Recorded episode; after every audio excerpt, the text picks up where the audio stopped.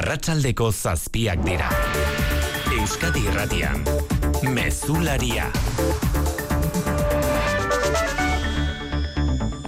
Arratxaldeon guztioi irmoa da dagoeneko de Miguel auziaren epaia Espainiako auzitegi gorenak berretxe egin ditu Alfredo de Miguel Arabako jeltzalen presidente orde eta aldundian diputatu zenari eta gainerako kondenatuei ustelkeriagatik ezarritako zigor nagusiak. Alfredo de Miguel berak amabi urtetik gorako espetxe zigorra jaso du. Zazpi urte terdikoa eta bostekoa, koldo, otxandiano eta aitor teieriak arababuru batzarreko kide hoiek. Eta zazpi urteko esaterako Xavier Sánchez Robleresek jaurlaritzan gazteria saieko zuzendari. Izandakoak epaiak frogatutzat eman du akusatu nagusi horiek jeltzaleen arabako zuzendaritzako kide izanik euren influentzia gaitasuna erabilizutela kontratu publikoak esleitzeko komisioak kobratzearen truke.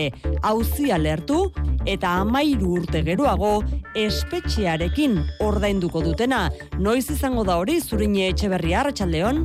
Artzelara joango dira bai, baina prozedurak bere epeak ditu lehen lehenik, hauzitegi gorena karabako lurralde hauzitegiari irmoa den epaia helarazi behar dio, eta ondoren arabako hauzitegia izango da espetxeratzeko agindua emango duena, eta bertan zehaztuko da zein egunetan bidaliko dituzten kartzelara baita zein espetxetan beteko duten zigorra. Zigortuek ere aukera lukete beren kabuz espetxean aurkezteko edota zeinbait arrazoia tarteko zigorra betetzea bera atzeratzea eskatzeko. Bestalde de Miguel eta Otxandiano urrene zurren jaurlaritzaren menpe daude nazi fundazioan eta arabako parke teknologikoan lanean ari direla eta oarbidez ekonomiaren garapenerako saiak jakinarazi du agindua eman duela kaleratuak izan daitezen epaiak ere kargu publikoetarako inhabilitatu baititu biak alabiak. De Miguel ustelkeria auziaren zigor nagusiak berretxita inigo urkullu lehendakariak sare sozialetan adierazi du errepikatu egin nahi duela Eusko Alderdi jeltzaleko buru zenean bezalaxe 2019an lehendakari gisa esan zuen hau. Gizarteari barkamena eskatzeko nahikoa da. Beraien jarrera gaitzesgarria eta defendatzen ditugun balioetikoen aurkakoa da. Barkamena Eusko Alderdi Jeltzaletik ere nabarmentzearekin batera de Miguel Auziak ez duela zerikusirik alderdiarekin. Oposizioak baina erantzun irmoagoa nahi du nahi urruzuno EH Bildu Carlos Iturgaitz Pete. Ez da kasu isolatu bat, ez da sagarrustel bat otarre batean izan, eta PNV-ren aldetik ere mantendu izan duen epelkerietatik aratago posizionamentu argi bat guzti honekiko. Erantzunkizun politikoa ez dira soili de Miguelentzat, baizik eta EAJaren kupularentzat. Bere ala bilduko dugu xehetasun gehiago aurretik egunako, egunak utzitako besteak anain zauzti Arratxaldeon. Arratxaldeon oian, eh? Arratxaldeko albistea dugu, erretiroa dina, irurogeita bi urtetik, irurogeita lau urtera luzatzeko asmoa agertu duela Frantziako gobernuak Isabel Born lehen ministroa. A compter du 1er septembre, l'âge légal de départ à la retraite sera relevé progressivement Entzun dugun bezala era mailekatuan egingo du luzapena Frantziako gobernuak aurtengo irailean hasita. Urtean, hiru hilabete luzatuko du erretiro adina 2008 marrean irurogeita la urtekoa izan arte. Gobernuak argudiatu du neurria hartu ezean pensio sistemak eun mila euroren defizita pilatuko lukela. Sindikatuak ezkerreko eta eskuin muturreko alderdia kontra agertu diren arren, eskuinaren babesarekin erreforma aurrera aterako dela esan digu bai pasa saioan peio difo CGT sindikatuko kideak mobilizaziorako beharra nabarmendu du. Hori izanen da, erantzun bakarra, Macronek ez gehiengo izan, bortxaz pasatuko du neurria. Ez duenez hitz egin nahi ere edo negoziatu, argiki jendartean mobilizatu beharko da, erakusteko ez dela normala.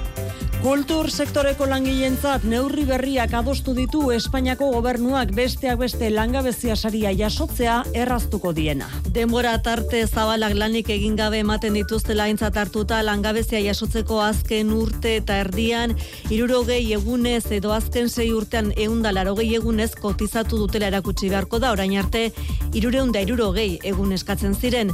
Aurrerantzean gainera bateragarriak izango dira erretiroa kobratu eta aparteko sarrerak lanbide arteko soldata gainditzen ez badute eta urtean iru euro edo gutxiago irabazten duten entzak kotizazio murriztua onartu dute.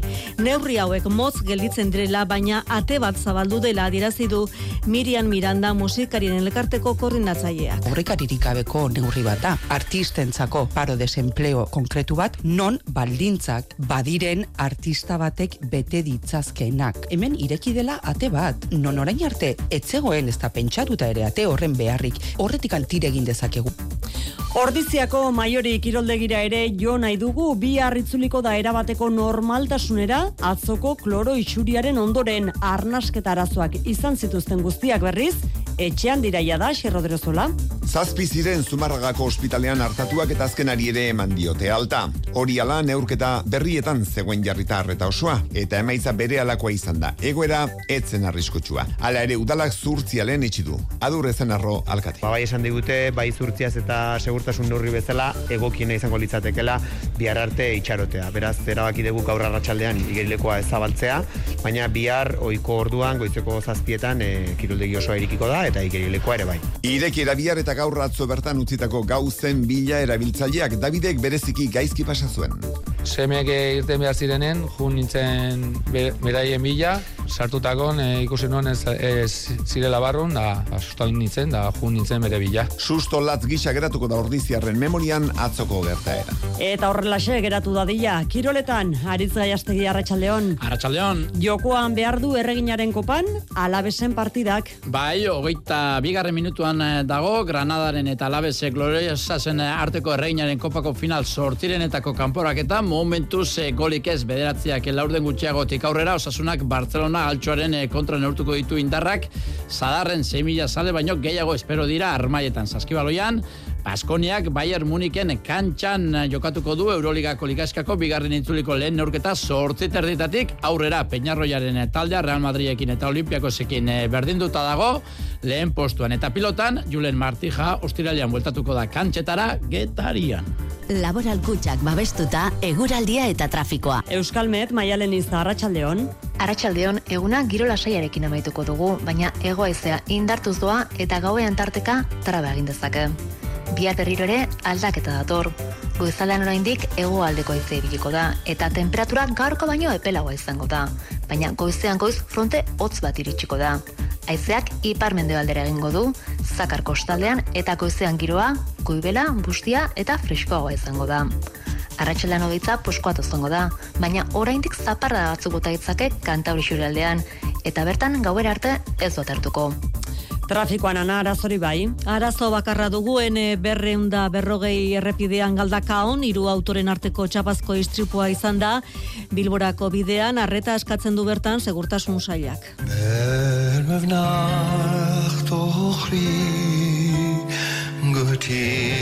Irlandatik datozkegun doinuak ere bai, sarrera honetan, Seamus Blakely, folk musikari entzutetsua hilda irurogeita mairu urterekin, nazioartean izen seinalatu, mende erdi eman du kultura gaelikoaren alde, eta bere herrialdeko ikono bilakatu da akordeoilari eta kantari gisa.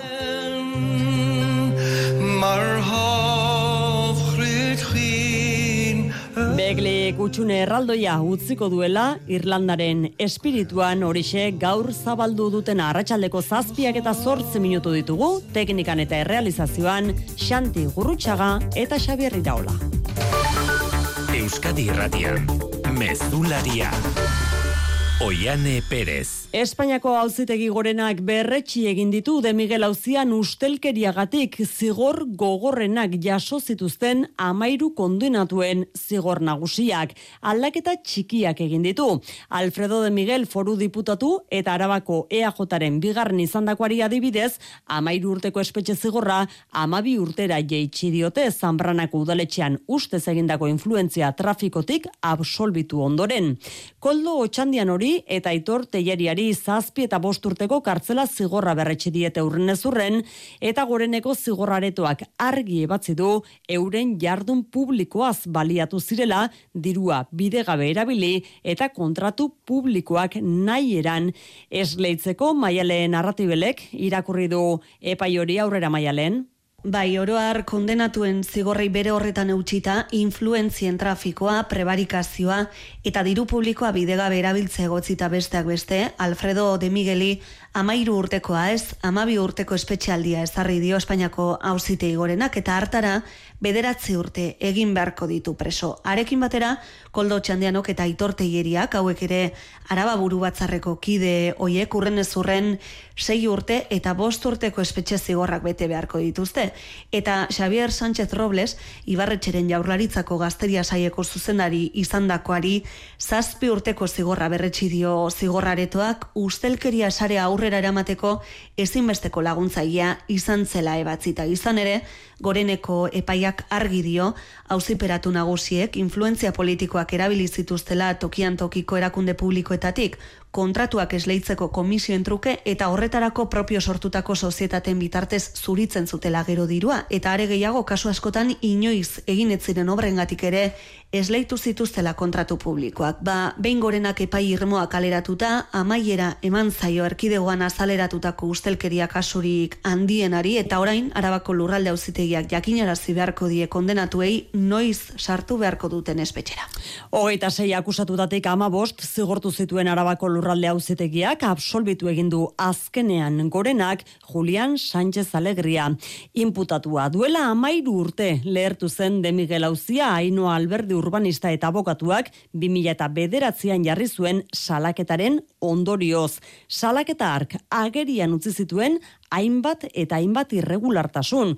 Gogoratu ditzagun arabako lurralde auzitegiak frogatutzat eman zituen kasurik esanguratsuenak imanol dela barga.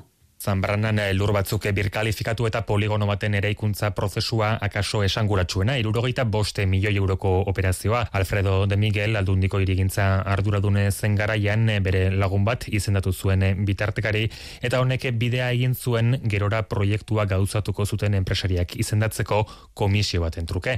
Antzeko prozedura minaoko teknologia parkea handitzeari lotutako kontratu batean, sententziak kasunetan ere frogatu zuen de Miguel eta bere bazkidentzat eun mila euroko komisioa itzartu zutela esleipenan jaso zuen enpresarekin diru hori zuritzeko gainera zenbait enpresa pantalla eratu zituztela. Esanguratsua era berean jaurlaritzaren gazteria saietik jeltzalen hemen zeuden arabako sei kuadrilla edo eskualdei eman zitzaien laurogeita amar mila euroko diru laguntza. Ostean e, saiek kontratatu zuten akusatuen inguruko enpresa bera. Esperientzerik gabeko enpresa zen eta gerora lan asko utzi zituen egin gabe. Sententziak eh, frogatu zuen akusatu nagusiek esku hartu zutela erabaki horretan. Aipatutakoak adibide batzuk dira, mila eta berreun horriko sententzian eh, gehiago dira, ipatzen direne eh, kontratu irregularrak, arabako lurralde auzitegiak frogatu zuen akusatu nagusiek sare edo trama antolatua osatzen zutela. Jokaera horien gatek barkamena eskatu du gaur ere, Eusko Alderdi jeltzaleak, baina oarbidez jeltzalek diotenez, argi geratuta kasu honek ez duela zerikusirik, alderdi jeltzalearekin ez eta alderdi politiko bezala ez da honen finantzaketarekin ere asunarozena. Bai alderdi jeltzaleako arbidez egin du bere valorazioan dioenez, ez ahozko epaiketaren hasieran, ez arabako auzitegiaren epaian, ez da orain gorenekoan ere, ez da horri buruzko erreferentziarik egin, eta beraz, argi geratu da, kasu honek ez du lazer ikusirik jotarekin, ez da alderdiaren finantzaketarekin ere. Era berean, herritarren zerbitzura ez dauden jokaerak deitoratu ditu, eta duela ama bi urte, auzipetu jeltzaleek alderdikide txartelak entregatu eta arduretatik kendu baldimazituzten, orain alderdi jeltzaletik kanporatuko dituztela. Jaularitzatik sare sozialetan inigo urkullu lendakariak ere ustelkeria kasu guztiak gaitzetxe ditu eta gogora ekarri nahi izan du 2010ean EBBko presidente gisa eta 2019ean lendakari zela esandako hause. Gizarteari barkamena eskatzeko nahikoa da. Beraien jarrera gaitzesgarria eta defendatzen ditugun balioetikoen aurkakoa da. Zentzu berean hitz egin du bingai zupiria bozera maileak eta jaularitzak epaia errespet errespetatu bete eta bete araziko duela jakinarazi du. Hain zuzen ere, Arantxa Tapia Saiburuak jada agindua eman die, hazi fundazioko eta Arabako Parke Teknologikoko zuzendaritzei, bertako langile diren de Miguel eta Otxandiano kaleratzeko epaiaren jakinarazpena jaso bezain laster. Horixe da zuzen ere asun, jeltzaleen bazkide den alderdi sozialistatik eskatzen zuten puntuetako bat, oarbidez egin dute sozialistek ere valorazioa. Bai, hori azpimarratu dute alderdi sozialistatik, espero dutela epaiaren ondorioak alik eta azkarren aplikatzean jaularitzarekin laneko lotura duten pertsonekin. Alfredo de Miguelen kasua aipatuz diote argitzeko azken egunetan sortutako zalantza guztiak. Pozik era berean delituzko jokabide onartezinak zigortuak eta eremu politiko eta erakundeetatik kanporatuak direlako errespetua adierazi duten justiziaren erabakiaren aurrean eta positiboki baloratu dute prozesu guztian epaitegiek eta ertzaintzak egindako lana. Hori sozialistek esan dugu, oposizioko alderdiek berriz azalpenak eskatu diezkiote hau batez Eusko Alderdi Jeltzaleari ekaitzagirre. EH Bilduren iritziz, epaiak agerian utzi du ustelkeria sare bat eratuta zegoela Eusko Alderdi Jeltzalearen zuzendaritzaguneetan, epelkeria utzi eta ustelkeriaren aurrean jarrera irmoagoa eskatu die jeltzaleei unai urruzuno EH Bilduren bozera maleak. Ez da kasu isolatu bat, ez da sagar ustel bat otarre batean izan, uste dugu gauzak egiteko, politika egiteko, politika ulertzeko modu oso batetaz, modus operandi oso batetaz ari garela, eta PNV-ren aldetik ere ba, salaketa irmo bat, ba, bueno, mantendu izan duen epelkerietatik eh, aratago posizionamentu argi bat guzti honekiko. Pilar Garrido Euskadiko Podemosen koordinatzaile nagusiak autokritika eskatu die jeltzalei eta Eusko Jaurlaritzari orain artean izan duten jarrera epelagatik EAJari aitzakia guztiak agortu zaizkio Garridoren hitzetan. Carlos Iturgaitz Euskadiko Popularren buruaren esanetan argi geratu da Eusko Alderri jeltzalearen zuzendaritzak auzi honetan duen erantzukizuna. Erantzukizun politikoa ez dira soili de Miguelentzat, baizik eta EAJaren kupularentzat, zeina gainera Bilbeko pertsonaia nagusi estaltzen eta ari mezede egiten jardun baitu. Horrezegati Eusko Alderdi Eltsalearen eta Urkulluren azalpenak premiazkoak dira momentu honetan. Zure etxea efizienteagoa izatea nahi duzu? Baina, nundik hasiko gara? Zer finantzak eta behar dugun? Ze subentzio dauden ikusi behar da? Inbertitu efizientzian, errazagoa da orain. Sartu birgaitza eraginkorra.laboralkutxa.eu simulatzailean. Ezagutu eskura dituzun laguntza eta kenkari guztiak eta behar duzun finantzaketa. Laboralkutxa, bada beste modu bat. Frantziako gobernuak arratsalde honetan aurkeztu du hainbeste Eitxarondako erretiruaren erreforma jubilazio adina egungo irurogeita bi urteetatik irurogeita lau urtetara egotzea proposatu du eta modu maiakatuan egingo lukete hori. Horrez gain kotizazio urten igoera ere jasotzen du erreformak, aldaketa horiekin sistema orekatu nahi duela adirazi du Elizabeth Born lehen ministroak. Parixera goaz, Olat Simon, eite beren berri emalea, Arratxaldeon. Arratxaldeon, erretiro hartzeko adina irurogeita bi urtetik irurogeita la urtera pasako da Frantzian, Elizabeth Born lehen ministroak aurkeztu duen erreformak aurrera egiten badu. Progresiboki igoko da adina 2000 eta hogeita marrera arte. Kotizatu beharko den urteko purua ere handiagoa izango da, iruilekoak gehitzen joango dira eta 2000 eta hogeita zazpirako berrogeita irurte kotizatu beharko dira pentsio osoa jasotzeko gaur egun berrogei dira. Dagoeneko erretretan dauden eta pentsio basuak dituzten bi milioi lagunen pentsioak igoko dira eta guztiek gutxienez ia mila eta berreun euro jasoko dituzte. Lehen ministroak iragarri du Frantziak gaur egun dituen berrogeita bi erregimen berezietako asko amaituko direla berdintasunaren alde egiteko. De l'évolution des professions. Lanbideen garapenari eta berdintasunari begiratuta garrantzitsuenak kenduko dituztela dio bornek, baina bakarrik hemendik aurrera egingo diren kontratuentzat. Erregimen arruntean egongo dira hoiek. Lehen ministroak esan du arduragabekeria izango litzatekela erreforma hau ez egitea eta sindikatu eta alderdi politikoei eskatu die ez dezatela beldurra astindu, ez ditzatela herritarrak nahastu. Ibilbide zaila izango du erreformak parlamentuan eta ibilbide hori otxailean hasiko da.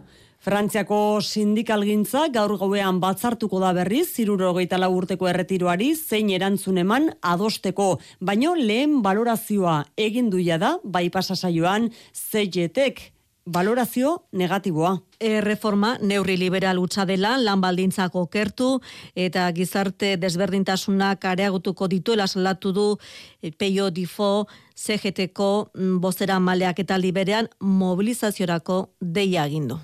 Metatzen ari dira segeak, errebat izan dira, zenta dirusariak apalegiak ziren, eta bizitaren gastuak e, igo direnez gauzak mugitu behar ziren. Pentsatzen dut, mobilizazio orokor bat eraiki daitekera Frantzia osoan eta sektore guzitan, hori izanen da. Erantzun bakarra, Macronek enezta ez gehiengoa izan, bortxaz pasatuko du neurria. Ez duenez hitz egin nahi ere edo negoziatu, argiki e, jendartean mobilizatu beharko da, erakusteko ez dela normala.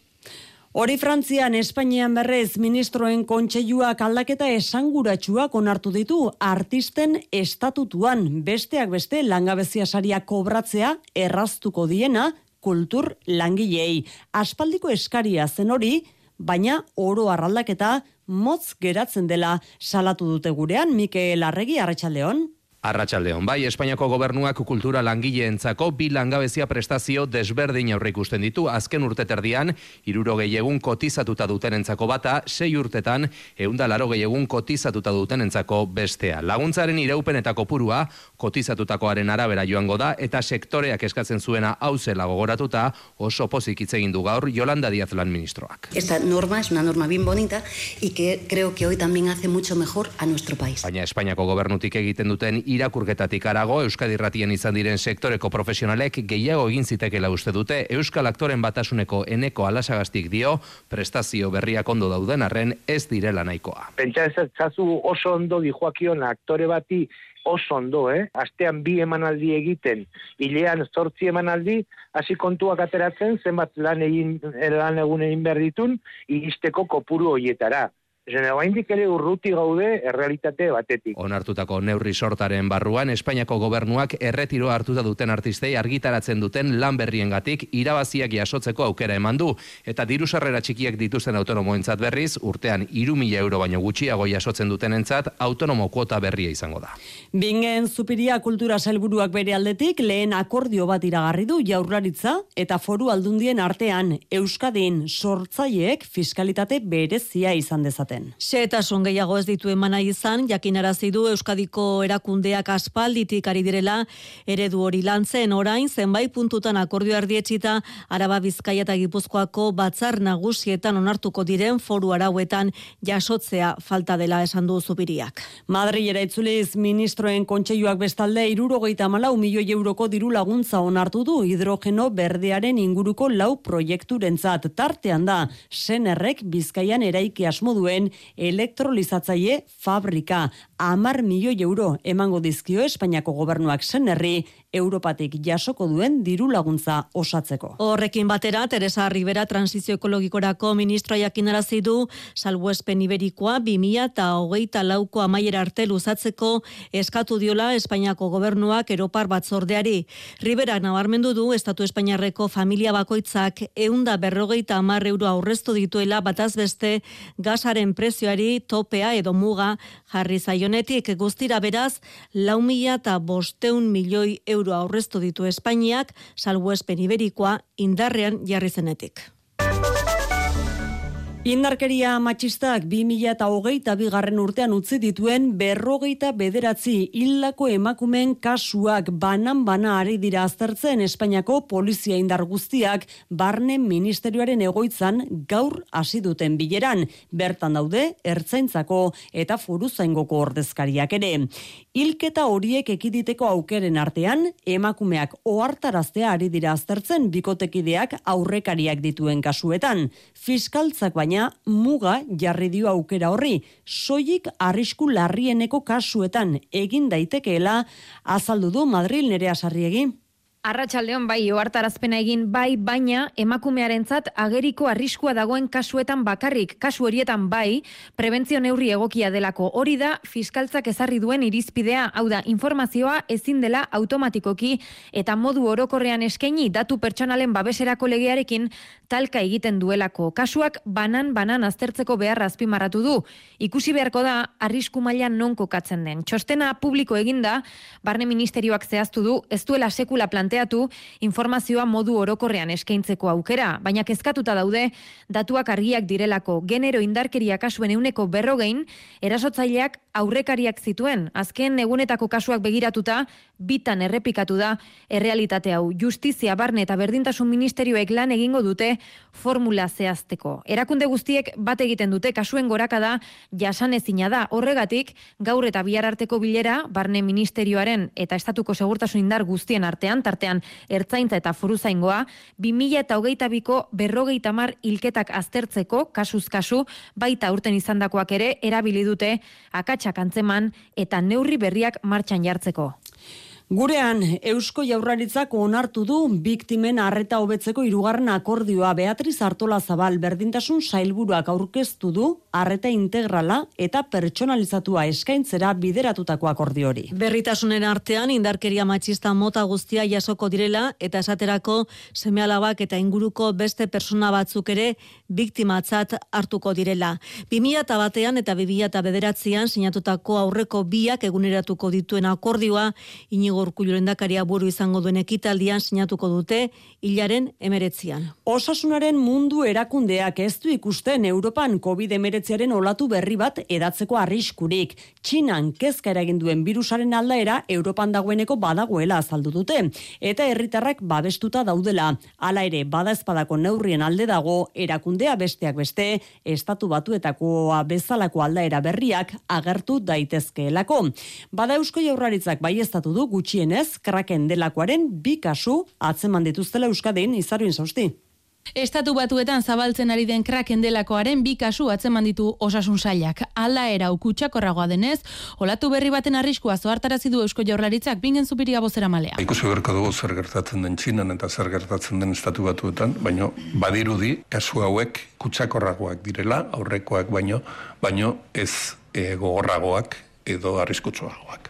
Osasunaren mundu erakundeak bere aldetik gaur garko zeztu uste arriskoa dagoenik Europan modu nabarmenean kutsatze gora egiteko Hans Kluge erakundeko Europako zuzenaria. Scientifically, there is no immediate threat for the European region at this point in time based on the information Kutsatze holde berririk ez dela aurre ikusten esan du Txinako aldaera Europan badagoelako dagoeneko eta herritarrak babestuta daudelako. Nola nahi ere aldaera berriei adi egon eta autokonplazentzian ez erortzeko eskatu du osasunaren mundu erakundeak. Zenbait herrialdek hartutako badaezpadako neurrien alde dago zientzian oinarritutakoak badira neurriok proporzionalak eta diskriminaziorik egin gabe. Adibidez bidaiatu aurretiko testak egitea edo bidaia luzetan egazkinetan musukoa jartzea gomendatzea. Nazioartean Brasilera eta Perura begira gaude landerra izagirre Arratsaldeon. Arratsaldeon bai. Brasilen Bolsonaroren seiron jarraitzaile inguru askatu ditu azken orduotan poliziak atzo atxilotutakoen erdiak zein da zergaitia. Irurogeita bost urtetik gorakoak adin txikiko umen amak eta gaixotasunak dituztenak dira azke utzi dituztenak erabaki hori hartu du Brasilgo Polizia Federalak ala ere demokraziaren aurkako ekintzengatik delituak leporatzen dizkiete azken ordu hauetan bestalde argindar sarearen aurkako ustezko sabotaiak izan dira Brasilen argindar dorreak eraitsi dituzte Parana eta Rondonia estatuetan kanpamenduentatik bota dituzten bolsonaristek armadak utxe egin diela sentitzen dute. E fomos traídos pelo exército brasileiro. Ir à luta de novo, é só descansar y preparar para nova luta. Orain deskantsu hartu eta itzuli egingo direla agindu dute. Eta Peru egoera gaiztotu eginda atzoko ama zazpi hildakoen ondotek kongresuari konfidantza botoa eskatu dio gobernuak. Hori zen asmo jane eta horretarako zegoen kongresuko gaurko saioa deituta azken ordukoa da momentuz bertan bera utzi behar izan dutela gobernuak diputatuei egin beharreko konfiantza eskaera hori istiluak izan dira kongresuan eta bosera malen batzordea dago ordu honetan deituta horixe da une honetan Perun bizi duten egoera parlamentuko saioa blokeatuta eta gobernuak Pedro Castillo presidente oiari leporatzen dio atzoildako manifestarien inguruko erantzukizun guztia. ¿Quién anuncia un golpe de Estado desde este mismo Palacio de Gobierno? ¿Quién está coordinando indebidamente estas movilizaciones para buscar impunidad? Alberto Otarola lehen ministroa da entzun zuen hau adi jarraituko dugu urrengo orduetan ere ea zer gertatzen den peron bai kongresuan eta baita protesteak indar gehien duten herrialdearen hegoaldean ere. Etxera itzuli behar dugu bi arregingo baita txotx denboraldiaren irekiera astigarragan eta urten berriro kupeltegian zutik sagardoa dastatzeko aukera izango da. 2008 bigarren urteko guzta espero baino gutxiago txikiagoa izan da, baina horrek izaera handiko sagarra ekarri du anegoni. Tanino altuko eta alkohol graduazio handiko sagardoa izango da urtengoa. Guztira, milioi eta berreun mila sagardo litro ekoiztu dituzte Euskal Sagardo jatorri izendapeneko sagardo gileek. Sagardo botilaren prezioak aurten, euneko hogeita bost egingo dugora. Oiana gainzerain Euskal Sagardoa jatorri izendapenaren lendakaria. Eta nolako izango da sagardoa? Ba, aipatutako ustaren ondorioz, sagardoak orokorrean ere tanino altukoak eta alkohol graduazio geixagokoak izango direla esan daiteke. Izaera handiko sagarrak aipatu ditugu eta hori sagardoetan ere igarriko da. Aurtengo txotx denboraldiak sagardo bikaina eskaintzeaz gain txotx egitoko aukera ere berreskuratuko du. Olatz Michelena Gipuzkoako sagardo gileen elkarteko bozera malea. Joan den bi urteetan ezin izan dugu txotxa zutik eta kupeltegian egin, kupeltegiko giroa berreskuratzeko aukera daukagula eta batipat kupeltegiko giro hori e, sagardoaren inguruan eta eta zutik kontsumituz. Sagardo gileek beste aukera batzuk ere eskaintzen dituzte. Aurten adibidez, galar eta pilotalekuarekin akordioa sinatu dute, sagardotegira joan aurretik pilota partida ikusteko aukera emateko. Eta bihar izango da inaugurazio ekitaldia astegarragan.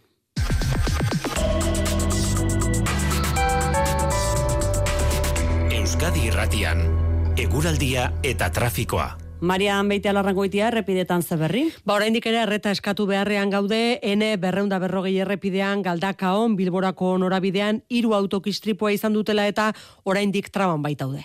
Eguraldiaren iragarpen euskalmeten, maia lenizak. Eguna giro lasaiarekin amaituko dugu, baina egoaizea indartuz doa eta gauean tarteka traba egin dezake. Bihar berriro ere aldaketa dator. Goizalean oraindik hegoaldeko haize ibiliko da eta temperatura gaurko baino epelagoa izango da, baina goizean goiz fronte hotz bat iritsiko da. Haizeak iparmendebaldera egingo du, zakar kostaldean eta goizean giroa, goibela, bustia eta freskoagoa izango da. Arratxelan hogeitza poskoat izango da, baina oraindik zaparra batzuk bota itzake kantauri aldean, eta bertan gauera arte ez dut hartuko. Mezularia, gertukoak. Urdaibai biosfera erreserban ikusentzunezko grabaketak arautzen dituen lehen udalerria da Bermeo. Azken urteetan asko izan dira udalerrian eta gaztelugatzen besteak beste filmatu duten film luze dokumental eta telesaiak eskariari erantzun eta udalerriaren irudiona bermatzeko ordenantza berria onartu du udalak iratibarrena. Cinco Lobitos, Juego de Tronos, National Geographic en dokumental ugari edota presuntos culpables. Telesaia bermeon grabatu diren ikusentzunezko lanen adibide batzuk. Besterik ez dira izan ere bai urdaibaiko biosfera eta baita busturi aldea ere oso erakargarri egin dira filmak eta lanetarako aritzabaroa bermeoko alkatea da realitate bata, bueno, ba, urdai bai, busturialdea, gero eta erakargarriagoa dela horretarako, paisaia ikaragarria ditugula, eta bueno, ba, ikusi dugu errealitate horren aurrean, araututa izateak, atramitazioa bera ere, asko errazten duela. Eta guztia arautzeko helburu bikoitza duen udal ordenantza sortu dute alde batetik baimena eskatzen duenak argi izateko zer eta nola egin behar duen eta barruan tramitatu behar duenak argi izateko nola egin behar duen tramitazio edo kudeaketa hori eta bigarren aldetik ba helburua da hemen bermatu behar dugula herriaren irudi ona eta herritarren irudia ere egokia izatea. Gaur gaurkoz mota honetako udal ordenantza duen herri bakarra bermeo den arren ez da baztertzen urdaibaiko biosferako gainontzeko udalerriek ere erabaki berdina hartzea. Ipar Euskal Herrian berriz, bidean da, laugarren jatorri izendapena, 2008an itxasuko gereziaren izendapenerako eskaera ofiziala egin behar baitute. Urtetako prozesua izan da, eta ageriko zenbat iraungo duen oraindik lortu arte kontua da xapata elkarteak gerezi horren ekoizpenerako ere mua definitu duela. Eta orain, fruitu horrek merezi duen babesa eta onarpena nahi dute andoni lizeaga. Ezpeletako biperra irulegiko arnoa oso iratigasna, kintoa xerria eta urrengoa itxasuko gerezia. Tokiko baridadeak salbatzeko sortu zuten xapata elkartea itxasun eta jatorri izan da pena bidean da. Eremua eta motivazioen eta betekizunen eno baldintzen bilduma zehaztuta dute eta estatutuak prestatzen ari dira. Magiz, kaseno? Ekoizteko araudiak nola aldatzen diren eh, gerezi ondoak, eh, tratamenduak egiten diren edo debekatuak diren, eta mm, gero bada bertze dokumentu bat ere bukatzen ari gira, aski potoloa, hor uh, behar da nunbait motivatu galdera. Lapurdiko eta Nafarroa behereko iruro zei udalerria ere muan, tradizioa duten herriak teknikalariak uh, mementuan bederen uh, begi honez ikusten dute ere mori eta beraz historikoki arxiboetan atxeman ditugula gauza batzuk geriziari lotuak. Egun, hogeita mobos ekoizle dira, xapata elkartean eta gehiago animatzea nahi dute. Eurek ekoiztutakoaz gain urtean mila bat gereziondo saltzen baitituzte. Nafarrako parlamentuak berriz Lizarra gazteiztik barna bergararekin lotzen duen Basko Navarro trena babes bereziko kultura ondasun izendatu dezala eskatu dio foru gobernuari. Mila bederatzireun da irurogeita zazpian egin zuen azken bidaia Lizarrerian treniko deitzen zioten trenak elieraso. Mila bederatzireun dagoita zazpian jarri zuten martxan trena. Eunda berrogeita iru kilometroko ibilbidean Gipuzko Araba eta Nafarroa lotu zituena. Irurogeita zazpian egin zuen azken bidaia, hogei urtez jarraian galerak izan ondoren. Erretxiki askotan geltokia zegoenez, erabakigarria izan zen, garaiko garapen ekonomiko eta sozialerako. Eta gaur egun ere, bide berde bihurtuta eskualderentzat garrantzitsua dela saldu digu koldo deoz, Lizarrako alkate eta Basko Navarraren bide berdea elkarteko presidenteak. Lizarra iparraldeako herri txikietan mugimendu ekonomikoa trenbidearen bitarte sortu zela eta e, ikastera joteko aukera izan zutela ba, herri hauetako pertsonak ba, trena zegoelako, ez? Eta orain bide berde bat izan da bada zonalderako beste modu batean ere aktibo ekonomiko bat, turistikoa. Elkarteak parte hartu nahi du, trenbide zaharra monumentuen multzoan kultura ondasun izendatzeko ekimenean, Nafarroko gobernuak bideratuko du, Eusko Jarlaritzak berriz, bere aldetik joan den azaruan abiatu zuen Gipuzko eta Arabako zatia kultura ondasun izendatzeko espedientea. Kultura leioa. Leioa kantika korala abez batzak datorren igandean aurre estrenatuko du kultur leioan galerna, bere azken ikuskizuna. Familia osoarentzako kantata estenikoa da eta David Zazurtza Tolosarrak konposatu du musika eta testua berriz Juan Cruz Igerabidek idatzi du Juan Ramon Martiarena. Itxasoari buruz, begirada emozional modura planteatuta dago galerna azken bidaia kantata estenikoa ez ezagunari beldurra, itxasoaren sakontasunaren misterioa, naturako indarren aurrean ezintasuna, zenideak galtzeko arriskua edota itxasoan bizi diren kreaturak imaginatzeko gozamena. Hori guztia biltzen du obrak. Basilio Astulez, lehioa kantika koralaren e, zuzendariak dio, Bermeoko mila bederatzerun bigarren urteko galerna dela obraren abia puntua. Bidai baten antzekoa, Bermeoko galerna formatu horretan inspiratuta edo galerna hori abia puntu bezala izan da, baina ikuspuntu zabala eguneratua asaltzen, non itxasoaren alde desberdinak asaltzen zaizkigun, korua, lehioa kantika korala aurre gaztea bezbatza protagonista bezala izan da. Euskaldoinu herrikoiak ere obraren abia puntuan ageri zaizkigu. Leioa kantika koralaren berrogeita zortzi kantariak dira galernaren protagonista nagusiak. Abez batzak musikari seikote baten, tenore baten eta aktoren babesa du, eta elementu esteniko ezberdinek ikuskizuna aberastu egiten dute. Loraldia jaialdeak parte hartzen du ekoizpen honetan eta hain zuzen ere igandeko aurre estrenaldiaren ostean galernaren estrenaldia loraldiaren baitan izango da datorren martxoaren emeretzian Bilboko arriagan tokian. Urrezko globoak gaur gauean banatuko dituzte Los Angeles irian Hollywoodeko atzerriko prentxak ematen ditu sari hauek Oscar Natarikoak larogei garren edizioa dute gaur gauekoa.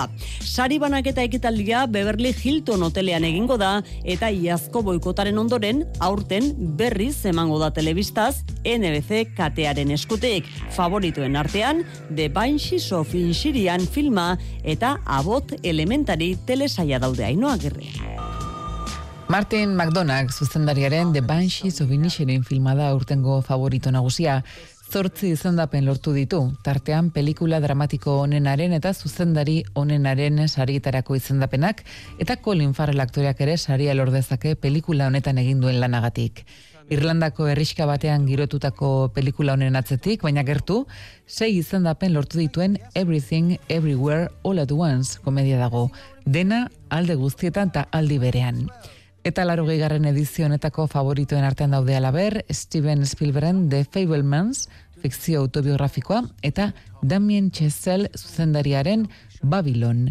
Bakoitzak bost izendapen lortu ditu, eta ipatzekoa da Babylon filmaren kasuan, bi aktore protagonistek lortu dituztela izendapenak. Margot Robbie eta Diego Calva aktoreek alegia, eta Brad Pitt ere izendatuen artean dagoela, hau ordea taldeko aktore onenaren atalean. I am a star. Telesaiai dagokienez, abot elementari da, izendapen gehien lortu dituena, eta urteko sorpresen artean egon daitezke, Jena Ortega gaztea protagonista duen Wednesday eta Severance telesaiak. The Crown, House of Dragon, Ozark, The Bear eta Better Call Saul telesaiak ere hautagaien artean daude. Zortziako ge gutxi ditugu, aritz gaiastegi dagoeneko hemen, kiro lalbisteak emateko prest, Aritz gaur eh, erreginaren koparen partidak ditugu, ezta? Bai, eta txenaldian e, dagoeneko, ba, Granadaren eta Alabez e, gloriosazen artekoa, utxean dago marka aiua.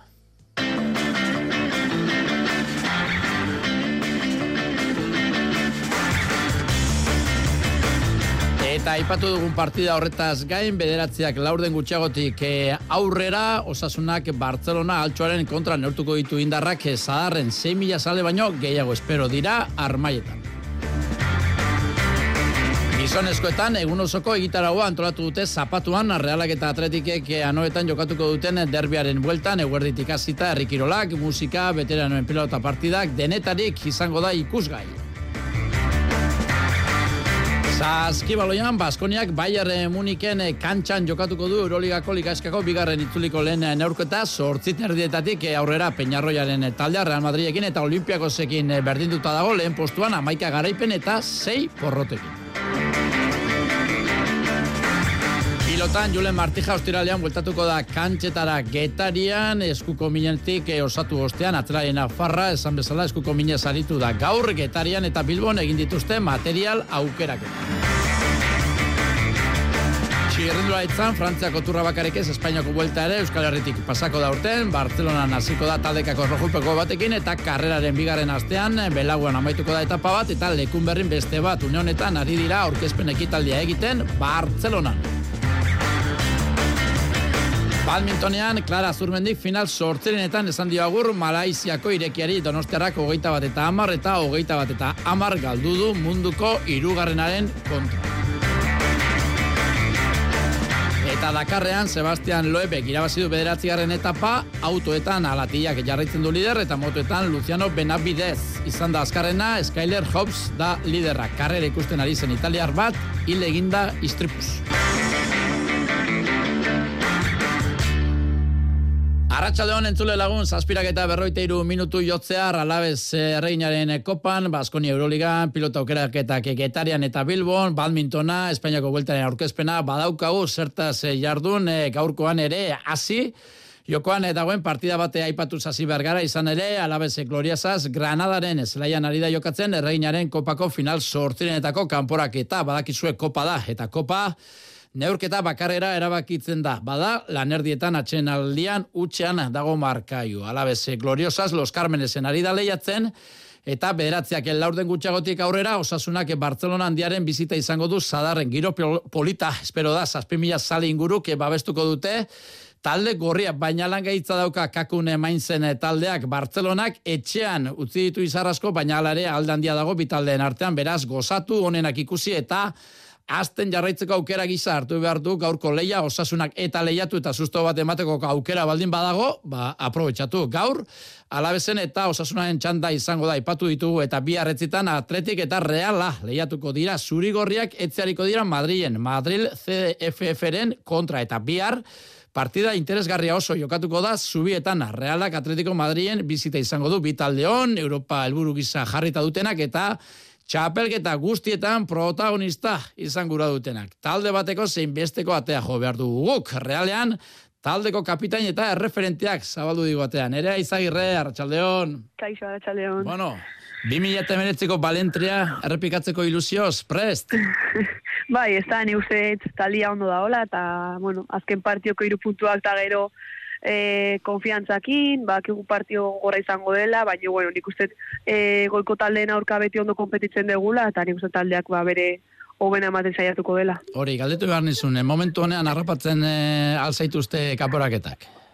Bueno, nik uste momentuak gora beratxoak izaten diela, ez dakit noiz izaten dan beti momentu hoberena, baina nik uste, bueno, taldea ondo da gola, ez da, e, ba, kigu aurten igual pixka gehiago kozatzen ez egula, ba, irupuntuak, irupuntua lortzea, baina, bueno, taldeak ondo kompetitzen du, ezta? E, eguneroko lanean ikusten da e, aztengoa zela, e, bueno, argi dakagula zertara jokatu nahi dugu, edo gure identitate puntu hori bakigula ze nola dan, e, berdin dula ze talen aurka jokatu behar dugu, eta, bueno, nik ba, bueno, momentu ona dela hau, eta espero dugu, ba, bueno, e, hemen geratzea e, denboraldi, oza, pasea.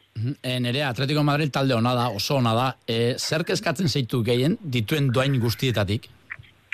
Bueno, nik uste e, berai baloia eukideiko dutela, baina mm horretan nik uste gu hobea gara, badakigu e, realarak, bueno, gure jokatzeko modua, bueno, e, batzonak enduta nik esango nuke ligan dagoen talderik honenetariko da baloia izaten eta e, joku kreatiboa egiten, baina egia Atletico Madrid, ba, bueno, baloia eukiko eukina izango duela, baina ez bali madaka ere kontra erasan mina egita daka, ez da, e, jokalari azkarak aurrean, Marta Cardona, Eba Navarro, bueno, horra horrean dauzkaten e, delantera guztiak azkarrak dira, e, denak joko antzekoa, eta, bueno, ba, kontra ateratzen bali madia ere, ba, preste egon dugu.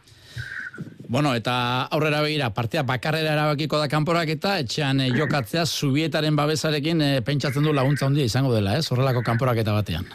Bai, ez da, e, nik egia esan, e, kontraria baino lena etxean jokatzea, ez da, e, berdintzian zein taldeek tokatuko zitzaigun, egia da, bueno, bat talde gogol bat tokatu zaigula, ez da?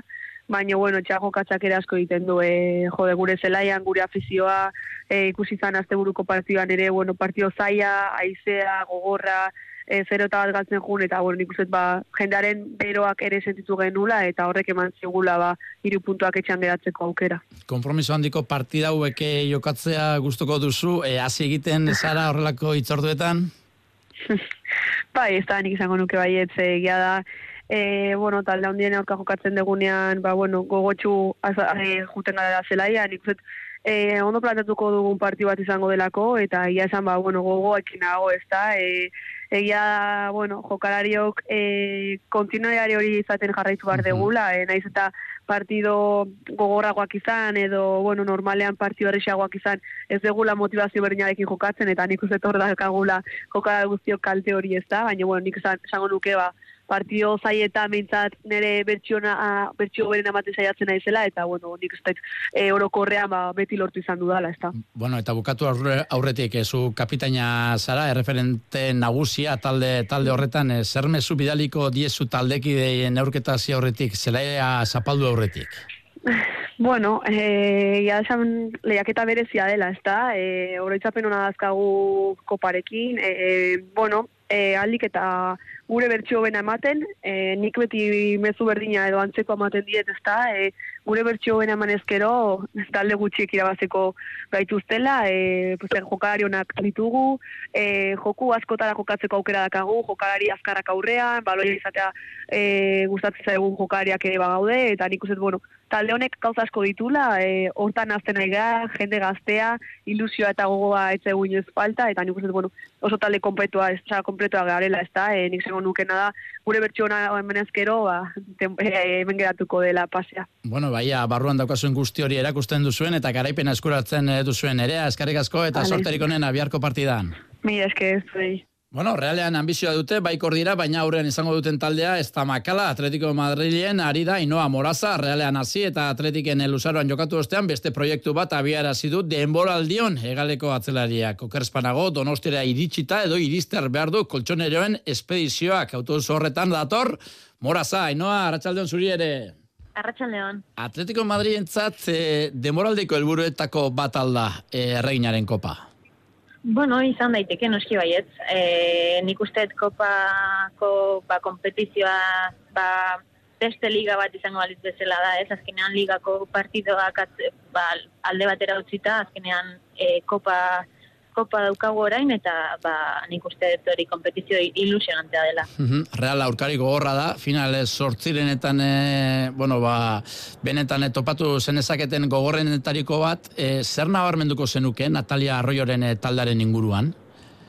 Ba, bazuk esan bezala hori azkenean kopan e, kompetizio ona ari dira egiten eta aurrek urteetan bezala eta bueno, ba, ba nik uste talde oso kompletoa dala, ez da, e, bai aurrean, atzean sendo dabiltzate, e, jokalari oso determinanteak badituzte aurrean ere, eta bueno, nik uste ondo, oso ondo dakitela baloia erabiltzen. Hmm, e, zeintzuk izango dira biharko partidaren egiltzak, zure ustez? Bueno, e, nik uste e, bi talde oso pareko garela, e, bueno, azkenean baloia e, eramateko, joko eramateko e, oso protagonista karela biak eta eta bueno, azkenean ba nik uste areatan izango direla nahiko nahiko pareko eh eukitzen dituzte eukitzen ditugun ba, ba aukerak hor e, bukatzea bai beraiek ez sartzea noski eta gu ba ba hoiek sartzea. Eh Ainoa, e, bai Real eta baita Atletico Madrid ere nahi baino gorabera gehiagorekin ari zareta alegia talde oso potenteak e, zarete goian e, egoteko egindakoak, baina aurten bentsat gorabera askotxorekin Bueno, azkenean, e, beste taldeak ere ondo ondo berritu dira, nik uste e, liga gerez eta gogorragoa badela, baina, baina bai, egia dago, ba, bueno, orain artea gian e, kostatu izan zaigula partiduak aurrera ateratzea, baina, bueno, orain aldaketa bat izan dugu, eta, bueno, nik taldea oso ondo ikusten dut, eta eta esan bezala hori azkenean kopa beste e, kompetizio bat izan da, ba, ba, bueno, azkenean beste ilusio hori sartzen zaitu barruan, eta eta taldea, nire taldea oso ondo ikusten dut. Bueno, eta bukatzeko arlo pertsonalean, e, realean eta atletiken aritu ostean, gustora, aventura berrian? Bai, gustora nago Madriden, oso ondo tratatzen naute, eta, bueno, betira berezia bai zubieta, eta bai lezamara joatea beraz partido oso berezia izango da niretzat. ba, oso ondo, hainoa moraza, eskerrik asko gurean izatagatek, eta sorterik onena. Bale, ba, mi esker. Bueno, ba, bi ateak jo ostean, e, berri ere, jokoan e, den partidari erreparatuko diogu, Granadan, e, Granada ke utx, alabeze ke utx, duela bi minutu, alabeze, gloriosazek gola sartu du, baina e, paiak balio gabetu egin du, atezenari falta egin diotela argudiatuta. Gizonezkoek, Datorren astean, jokatuko dute kopa eta kasualidadez, orduan ere osasuna alabez atletik eta reala lehiatuko dira. Aurrez, ligako partiak dituzte, bada Juri Bertxitxek eta Aitor Fernandezek protagonista izaten jarraitu gura dute, onduari dira biak ala biak, arrazoi ezberdinak tarteko, bolada txarrean murgiluta egon ostean, baina esan duguna, ari dira argia ikusten, Jurik anoetan jokatuko du realaren kontra talde txuri urdina, urra parretan dabil gozatzen eta beraz, zuri gorrientzat lehiak gaitza izango da partidu bikaina daukagu etxetik kanpo, e, anoetan, eta, eta bueno, e, partidu horren bila joango gara, ez? Derbi poli bat, ez? E, bitalde e, oso on e, landuta, e, momentu honean gatoz biak, eta, eta ber zeinek irabazten duen, baina, bueno, e, prinsipioz e, partidu, bat, e, partidu polit bat egingo dugu, ez? Zapatuan, beteka da espero, espero da noetan, giro bikaina eta eguna biribia izateko hainbat ekitaldi antolatu dituzte derbiaren ebueltan errikirola, garratxadeko lehen orduan, pilota zeetatik aurrera, eta tartean e, denetareiko musika, goazeneko gazteak, nogen, Xabi Solano, edota bulego talden emanaldiak esate baterako ederra, izango da dudabarik eta guzti hori gertatzen den bitartean osasunak salen aurrean jokatuko du aspaldiko partez Mallorca izango du bizitari eta Aitor Fernandez desiatzen dago sadar zapaltzeko arrasateko atezainak aurrea hartu dio Sergio Herrerari. Usen urtean bezan e, urte oso nahi zanietzako, baina bueno, beti entrenadot, ba, tokatzen da momenturako, ba, alik eta onduen egoten, egoteko, ez? E, ba, urten hemen, ba, ba, izan da, eta bueno, ba, tokatu danean, nik uste ba, ondo egonazela, eta taldia lagundu etzatela, oin segirun bier. Bestalde, Ruben Peñari egindako proba medikuek baiestatu egin dute zuntza ustura daukala eskuin izterrean eta ondorioz ezin izango du urrengo asteetan jokatu alabezek berriz. Sebastian Pino erdiko atzelari gaztea fitxatu du hiru urte eta erdirako eta berrogeita margarren minutuan kopan granadak utx alabezek utx. Zaskibaloian, Baskoniak Bayern Muniken eh, kantxan jokatuko du Euroligako ligazkako bigarren intzuliko lehen neurketa sortzita ardietatik eh, aurrera, beraz eh, minutu gutxi barru Peñarroiaren taldea Real Madridekin eta Olimpiako zikin berdinduta dago. Lehen eh, postuan amaika garaipen eta sei porrotekin, beraz balen itzuli aparta egiten ari da talde gazteiztarra, baina aurten ez du dago kontua, eh? playoffetik eh, kanpo dagoen makabik bi garaipen gutxiago baino ez ditu. Beraz gaurkoan ere garaipena eskuratzea komenu Marcos Howard tartan dagoenean errezagoa da garaipenak eskuratzea gainera. Eskupilotan, ostiralean hasiko da eskuz binakako ligaskako bigarren itzulia getarian eta izango da Julen Marti Hat, zelari nafarrak eskua hobeto dauka eta gertu dago, baina orain burua zuzentza du xede, bere jokotik urrun egotaren arrazoia espaita kontu fizikoa. Batez ere nik uste e, konfiantzari gabe nagola dela. E, fizikoki, fizikoki ongi nago, egia da, ba, bueno, ba, azkeneko partiduan eskuarekin nire izibile naizela, baina fizikoki bestela oso ongi nago, eta batez ere, ba hori, e, konfiantza falta zait, ez dakiz zergatik, baina konfiantza oso gutxirekin nago. Eskurdiak eta Martijak duela urtebiko txapeldunek bi garaipe baino ez dituzte pilatu lehen zazpi jardunalietan beraz esnatu beharrean daude egoera zaila izan arren Martija baikorra gertu da. Gauzak egia da zaiak ditugula, baina bueno, gaindi buelta oso bat eratzen da, eta nik uste gauzak asko aldatu aldirela, txetuko gara eta ja sortu daukagun. Bestelakoak eh, dira kontuak eh, euren aurkarien inguruan, Peio Etxeberriak eta Resustak txartu hasi zuten txapelketa, baina azken lau partiak irabazi egin dituzte errenkadan. Peio. Hasiera, bueno, hasiera txarra izan, izan genuen, hiru partidak, e, kosta zitzaigun lehenbiziko puntu ateatzea, baina, bueno, gero e, lau segiden atea dugu, ez? E, Horla segi behar dugu, azkenean e, puntua behar dira gero, gero hor goian egoteko, eta, eta bueno, saiatuko gara dena ematen e, ostiralean da ber puntu ateatzen dugun. Emaitza bolada honean egon arren, bikote gora beratxua osatzen dute, zenostarra da balantzaka da horien erruduen hausia onena eta txarrena egiteko kapaz baita hortaz, e, berak ere ez daki zein aurpegi erakutziko duen getariako fronto jaskarrean. Zakit, zakit, ez azkenean, e, bueno, gero e, egun guztiak ezberdina dira, e, ni saiatuko naiz dena ematen hori beti egiten dut, e, batzutan ongi beste batzutan gaizki, baina behintzat de, dena emango dut. Bilbon, lehen itzuliko bikote izarra elordik eta zabaletak osatutakoa eta maila osonean ari diren altuna eta tolosa elkartu dira materiala apartatzeko lanerdietan nahikoa puntu pilatu dituztenez txapelketako une erabaki garrira jokos eta konfiantzaz ondo irista da elordi zabaleta bikotearen helburua. Aitor elordi. Bai badeko beste parejak ez tekun lasaitasun puntu hori, azkenien basazpi puntu dugu zelako, baina esotutena, e, hemen e, txapelketian azkeneko txampa horretara heltzi da lanik eta konfiantza puntu altuenakin, eta, eta bueno, guk e, hori lan izateko, ba, ba, bueno, partiduek oin arteko moduen irabazten jarraitzeko aukera hori ukibiogu, eta, eta bueno, horren bile jungoa. Altunak eta tolosak bide luzeagoa egin beharko dute zailkapena bermatzeko pausuz pausu joan beharko dira. Xabi tolosak badaki igandean langaitza dutela, baina partida guztietan ondo lehiatzen ari den bikotea da eta alde zaurretik ez du puntua oparituko. Ba, partido ikera garri gogorra ez da. E, ba, elordi eta zabal eta sekulako maien dabiltza jokatzen. Jokatu dituen partidu guztik irabazi ditue. Eta bueno, hauei aurre egiten zaila dago eta bueno, ba, saiatuko gea e, aldan partidu hoben egiten, e, gure maila eman, eta bueno, aber, e, aurreko kuadrotan eta pixkat e, nastutzen du jokua, eta altuna bat tanto egiteko aukerak eta dauzkan. Errikirolak ere bai azken txampan, Jonan Derret dela osek, sasoia dauka latza eta bera jarri dugu, idiak gobernatzen. Zornotza nahiek elortu dituzte, debako manta preziatuak, bart gauean jokatu dituzte, herri horretako berrogeita bosgarren idiprobak, kintopekoen kategoria, eta zaiako ustarriak egindu lanik onena Euskal Jolas pilotalekuko probalekuan, e, otzari eta euriari aurreginez lagun asko plaza, eta maila ona harri gainean. E, zornotzak berrogeita bost plaza, zinta bat eta lau metro osatu ditu. Soartez, elkatu da bigarren e, elgoi barkioaren idiek plaza pasatxo gutxiago indute, eta lau eta iru metro alegia. Lehen e, biz elkatu ingandik, urrun geratu dira beste bi parte hartzaileak. Errezilgo bizkien idipareak hogeite iru plaza egin ditu. Eta etxetxoren ustarriak berriz, ze amazortzi eskaz. Kintopekoen jardunak, ez duetenik ordea, larun batean hasiko dira San Anton txuetako probak emungia.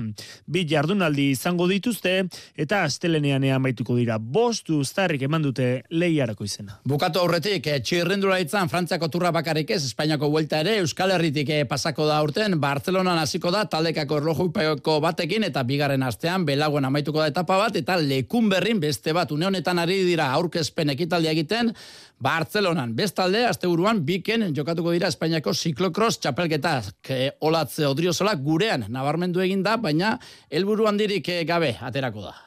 Ez daukat e, buru biztan ez e, podiunik, ez ezer urrute ikuste ditut egia esan, naiz eta ba, zirkuitua ba, azkarra ordez lokatza dongo balitzake igual ukiko nuke posibilidaden bat, baino egia esan ez ez esan nahiko urrutu ikuste ditut, egia da ni eta temporan zehar hobetzen juna izela eta ba distantzioi jaten juna izela, baino ala ere ba uste urruti xamar daudela, baina bueno, e, nire helburua da aldeten lasterketa hoben eitea, nik aldeten oso naitea, eta haber, ni ne burukin guztua beltze bali manaiz gio nun bukatzeten, baina inungo objetibo gabe, ondo pasatzea eta gauzak aber ondo atatzean. Badmintonean, Clara Zurmendi final sortzirenetan esan dio agurre Malaisiako irekiari eta reinaren kopan berroita amasegarren minutuan Granada ke utx, alabeze ke utx, besterik ez, gero arte...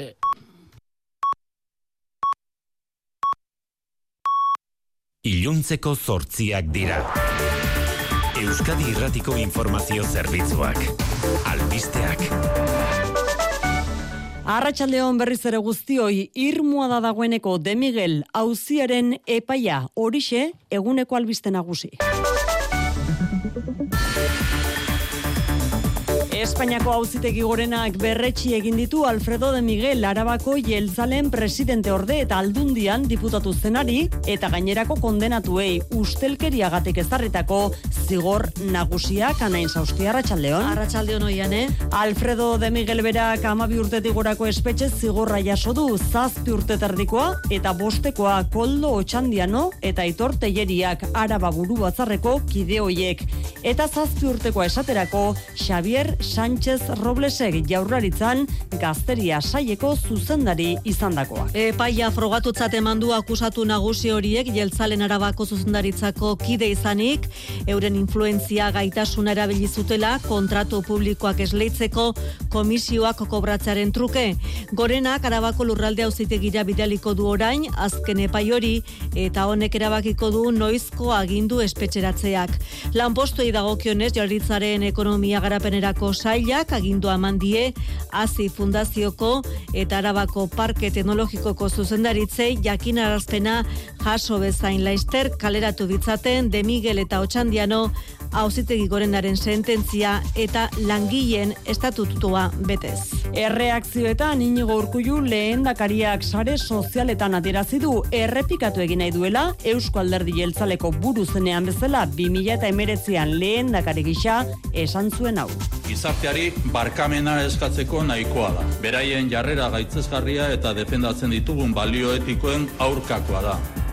Eta barkamena Eusko Jeltzaletik ere nabarmentzearekin batera de Miguel Auziak ez duela zerikusirik alderdiarekin. Oposizioak baina erantzun irmoagoa nahi du Unai Urruzono EH Bildu Carlos Iturgaitz PP. Ez da kasu isolatu bat, ez da sagarrustel bat otarre batean izan, eta PNV-ren aldetik ere mantendu izan duen epelkerietatik aratago posizionamentu argi bat guzti honekiko. Erantzunkizun politikoa ez dira soili de Miguelentzat, baizik eta EAJaren kupularentzat. Gaie zaldatu, zarratxaldeko albistea dugu, erretiro adina, irurogeita bi urtetik, irurogeita lau urtera luzatzeko asmoa agertu duela Frantziako gobernuak Isabel Born lehen ministroa. A compter du 1er septembre, L'âge légal de départ à la retraite Era maiekatuan egingo du luzapena urtengo irailean hasita urtean hiru hilabete luzatuko du erretiro adina 2030 marrean irurogeita lau urtekoa izan arte. Pensio osoa kobratzeko kotizazio urteak berriz, egungo berrogeitik berrogeita irura igaroko dira 2008 zazpian.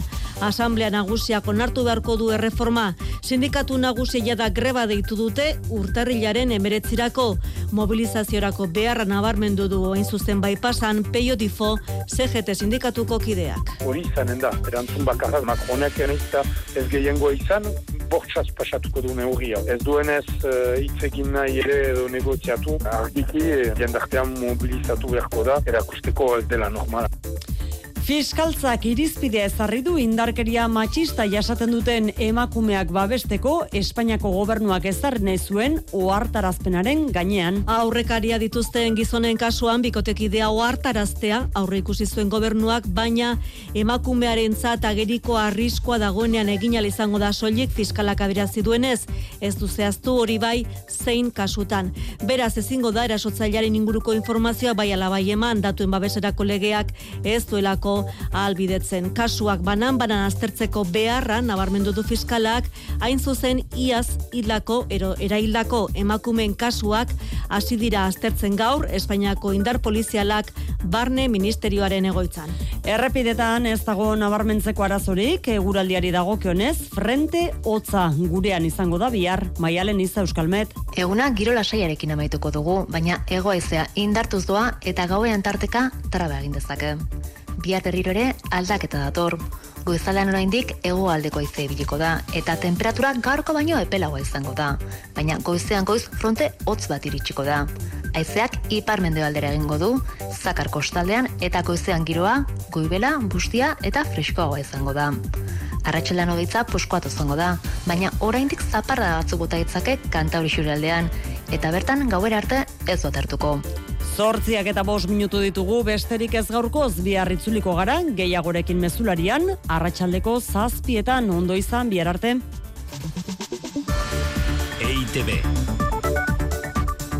Zure komunikazio taldea.